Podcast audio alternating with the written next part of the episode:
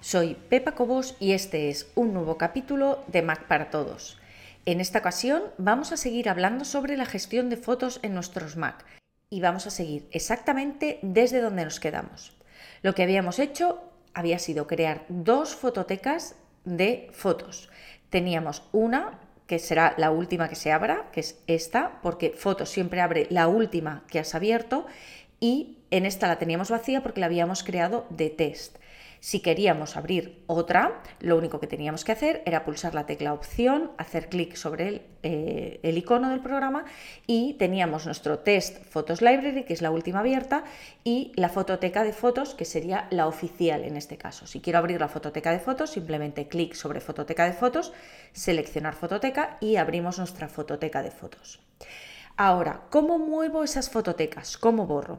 Ya te dije en el capítulo pasado que la fototeca de sistema, si está conectada con iCloud, todo lo que borres en la fototeca se va a borrar en todos los dispositivos. Así que cuidado, asegúrate primero de que no estás tocando la fototeca de sistema en caso de estar conectada. Ahora, si no está conectada, que vamos a suponer que no, hay varias formas de hacerlo. Uno sería con fotos cerrado, me voy a Finder, me voy a mi usuario, imágenes y yo aquí tengo dos fototecas, fototeca y test. Imaginemos que dentro de test yo tengo muchos gigas de fotos, pero he decidido que esta fototeca no me vale y la quiero borrar. Lo único que tengo que hacer es arrastrar la fototeca a la papelera. Una vez que arrastre la fototeca a la papelera y, ojo, vacíe la papelera, esa fototeca va a desaparecer y por tanto van a desaparecer todas las fotografías que contiene. Ya te lo he explicado antes, una vez que introducimos imágenes dentro de la fototeca, aunque aquí no se vea a primera vista, las imágenes están dentro. Con lo cual, si borras la fototeca, borras todas las fotografías. No se pueden recuperar a no ser que tengas una copia de seguridad.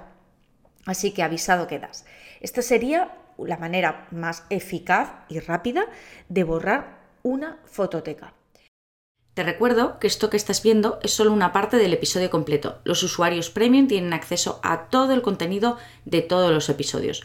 Puedes probar gratis durante dos días sin ningún compromiso y conseguir acceso a todos los capítulos de Mac para Todos. Solamente tienes que entrar en macparatodos.es barra prueba.